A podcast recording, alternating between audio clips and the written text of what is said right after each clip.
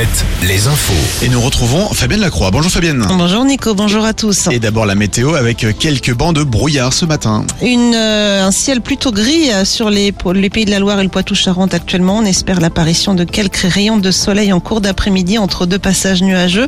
Et c'est toujours euh, la douceur qui prévaut du côté du thermomètre. Déjà 14 degrés en ce moment à Royan. Il fait 13 à Cholet, 12 à La Roche-sur-Yon et à Châtellerault. Concernant les prévisions pour ce week-end, le temps s'annonce toujours mitigé, mais une amélioration est attendue à partir de lundi 1er mai. Un 1er mai qui sera inédit et exceptionnel en termes de mobilisation, selon les déclarations hier de la secrétaire de la CGT, Sophie Binet.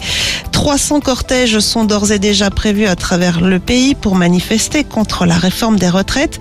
Et si vous devez prendre l'avion ce jour-là, attention, plus d'un tiers des vols au départ des aéroports de Nantes et Bordeaux euh, seront annulés. Et les 2200 salariés de Gosport dans l'attente. Le tribunal de commerce de Grenoble doit rendre aujourd'hui sa décision concernant les offres de reprise du distributeur d'articles de sport placé depuis janvier en redressement judiciaire.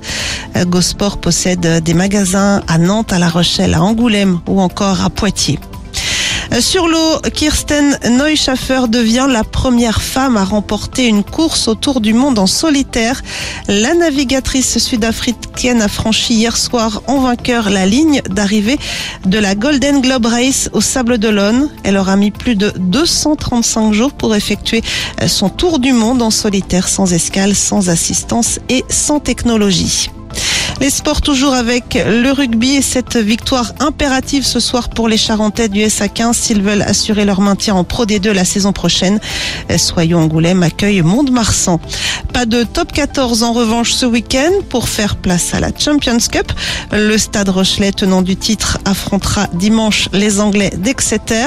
Le vainqueur décrochera son billet pour la finale. Une rencontre à guichet fermé qui se jouera au Matmut Atlantique à Bordeaux. Du côté de vos sorties, coup d'envoi ce vendredi de la centième édition de la Foire Expo de Niort qui va se poursuivre jusqu'à mardi. Inès Regal présente ce soir son spectacle sur la scène de l'Arena Futuroscope. Notez qu'il reste encore quelques places pour les retardataires. Belle journée sur Alouette.